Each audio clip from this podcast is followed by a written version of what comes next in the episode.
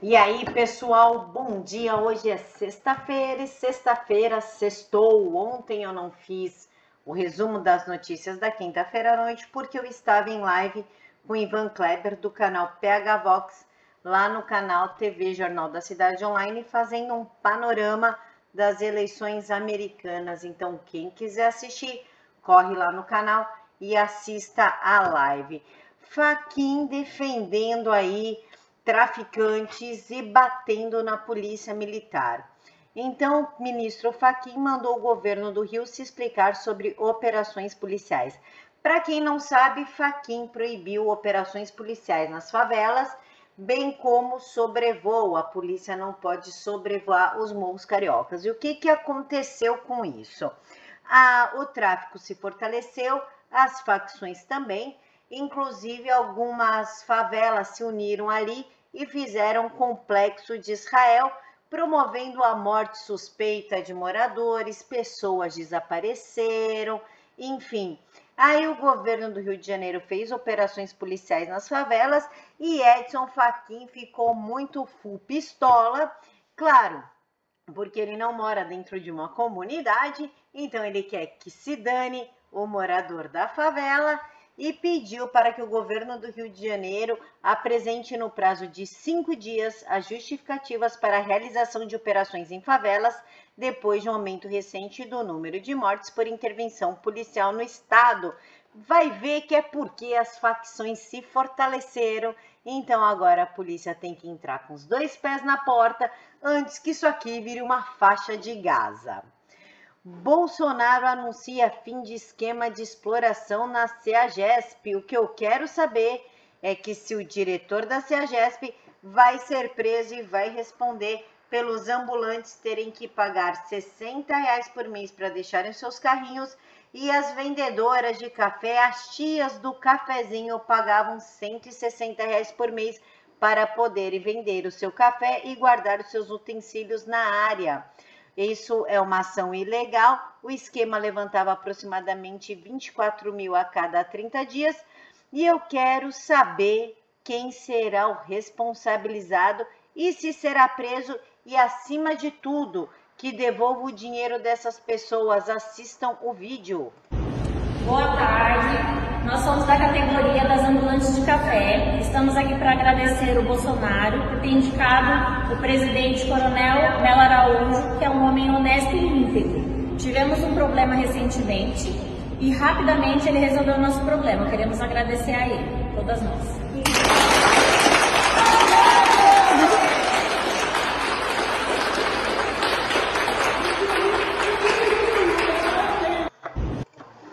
Então agora eu quero saber quem vai responder por isso e devolver o dinheiro dessas pessoas. Renan Calheiros e Romero Jucá delatados por Seripieri. Quem que é o Seripieri? É o fundador da empresa Qualicorp. Inclusive, ele vai ter que pagar uma multa suave de 200 milhões de reais. E o Sapieri denunciou Renan Calheiros e Romero Jucá e disse que eles estão mais envolvidos do que nunca em Caixa 2, corrupção e tráfico de influência. Quem deve estar muito preocupada é a ANS, a Agência Nacional de Saúde. Por quê? Lembram lá da delação premiada do Palocci, do Antônio Palocci, que o Lula falou que era uma besteira, que era tudo mentira e que ele não tinha como provar? O Antônio Palocci, naquela época, disse que a influência do fundador da Qualicorp rendeu frutos a ele nos governos do PT.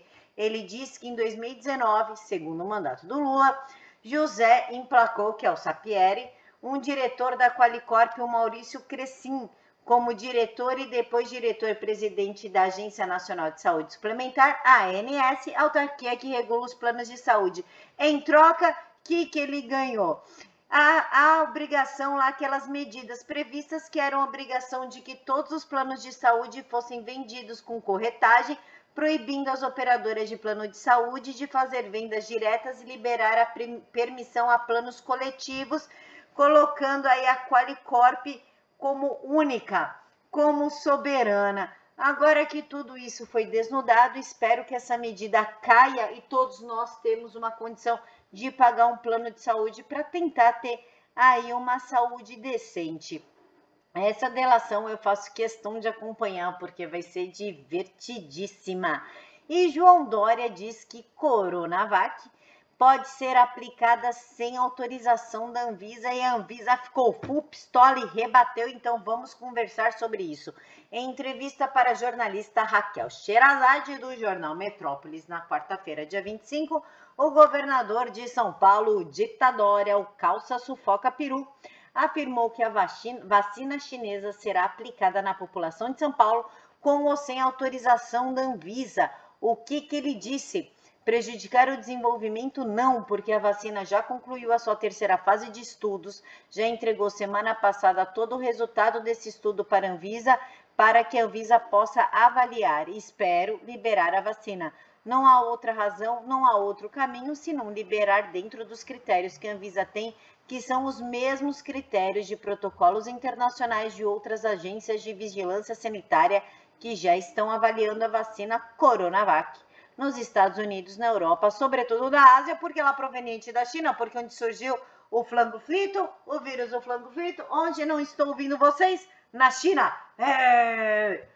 Onde essas agências também se validaram a vacina, ela estará validada independentemente da própria Anvisa e disse que isso pode acontecer porque é um entendimento internacional e uma aceitação, aliás, chancelada, chancel, chancelada pela Organização Mundial da Saúde de que neste caso, diante de uma pandemia, neste caso, sim, aqui eu deixei o link da entrevista completa para vocês assistirem, mas esse trecho está em 12 minutos.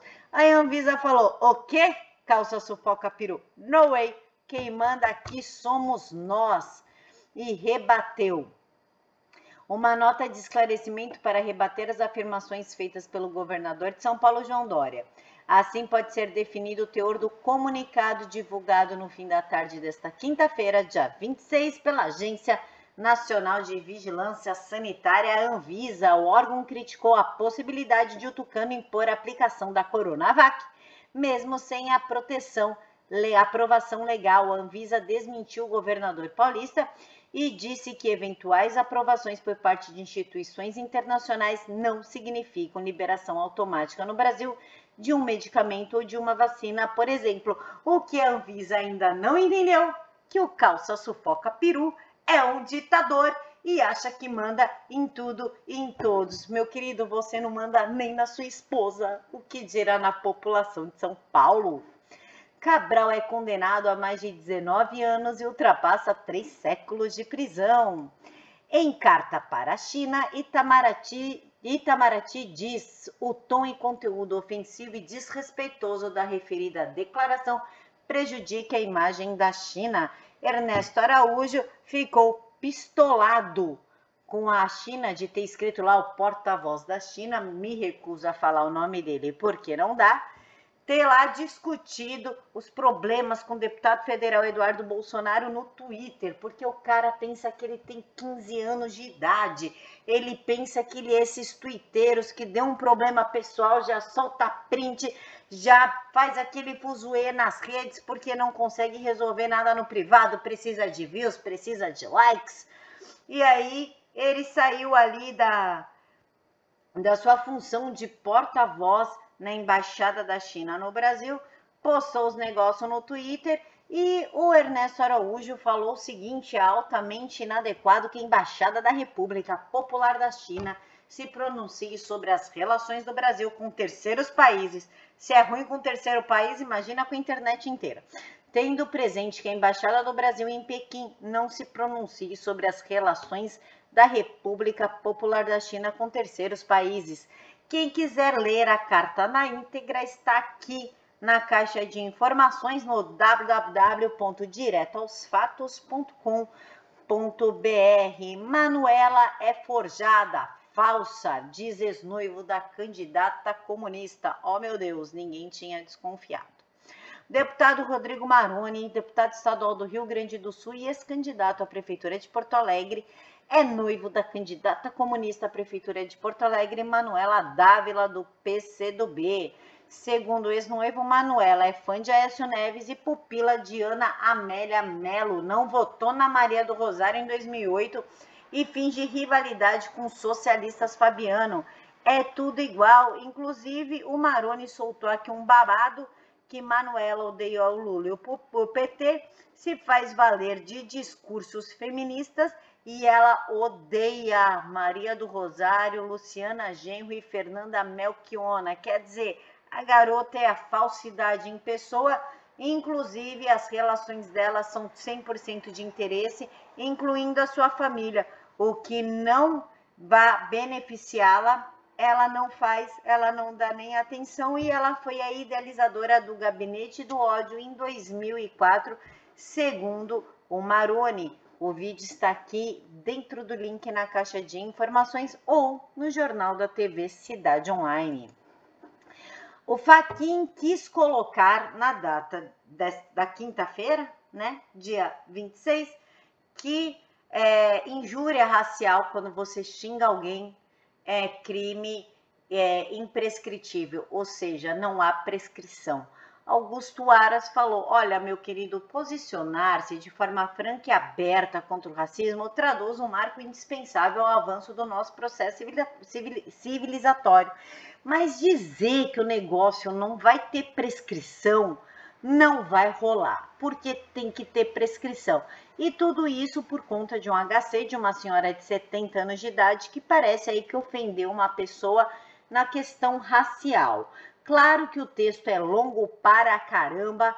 Quem transcreveu a fala do bonitão aqui fui eu, deu cinco páginas, deixo aqui disponibilizado para vocês. Mas em resumo, ele falou que não, que não é a favor da imprescritibilidade, né? Que tem que transcrever, tem que prescrever, porque, cara, é, é uma pena muito baixa, a pena é de um ano. Então, com a pena máxima de três anos, X, colocar isso como uma forma de não prescrever, né? Nós estamos aí numa numa luta, numa guerra que tudo é racismo. Oh, meu Deus, você não pode falar nada. Falou, puta, é racista, prende. Cara, isso aí tá um absurdo, que isso? E por último, para a gente finalizar, Carla Zambelli, ela que é deputada federal e provoca aí amor e ódio em muita gente, tomou uma atitude e representou contra a jornalista que incitou a violência contra o Carrefour nas redes sociais no último dia 23 de novembro a deputada federal protocolou representação na Procuradoria-Geral da República contra a jornalista Marisa Tereza Cruz por incitação e apologia ao emprego de meios violentos e ilegais a pretexto de protestar contra injustiças, no caso a morte do cara lá do Carrefour, do agressor de mulher, do marido errático. Eu acho bem engraçado isso daqui, ó, porque a gente não fala nada, recebe a PF ninguém fala nada, é preso sem processo, sem decisão, sem justificativa. Mas vem a esquerda e fala, taca fogo em tudo. Ah, liberdade de expressão, deixa pra lá. Bom, pessoal, é isso. Se tudo der certo e vocês quiserem, eu gravo à noite de novo. Beijos no coração. Deixa aqui para mim nos comentários o que vocês acham. Fiquem todos com Deus e uma sexta-feira maravilhosa a todos vocês.